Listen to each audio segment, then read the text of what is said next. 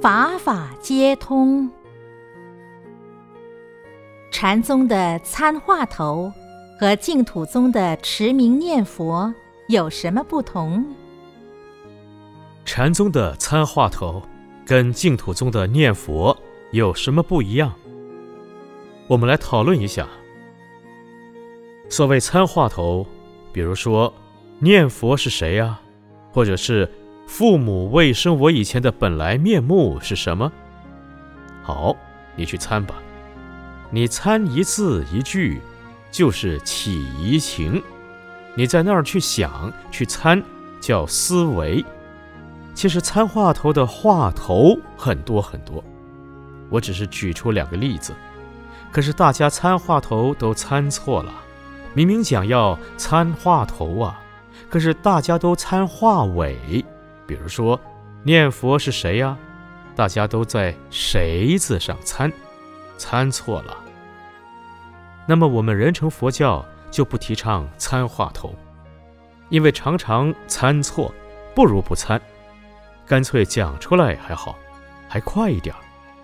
那么参话头，比如说这句话的前面，念佛是谁呀？你们大家参参看。现在我讲的参话头，不要参话尾，念佛是谁？这个话头是什么？我干脆讲给你们听，不要参了吧。这句话的前面那个念佛是谁？叫做无念。父母未生我以前本来面目是什么？无生。你参个十年二十年，你参到说哦，无生，就是这样子。干脆讲的还快一点儿。你参错了，一辈子就走入歧途。所以，人成佛教不浪费这种时间，直截了当，让你马上知道，马上去找到你这个无声。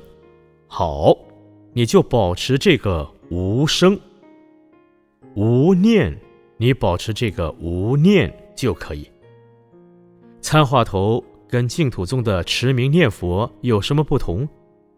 持名念佛，阿弥陀佛，阿弥陀佛，阿弥陀佛。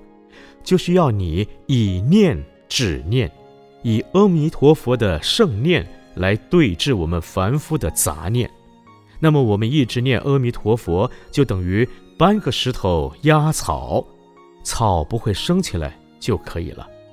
到了最后，还是叫无声，还是叫无念，跟我们人成佛教所提倡的不起法忍。无生法忍也是一样，都是通的。不知道的在那里分别，你知道了，法法皆通。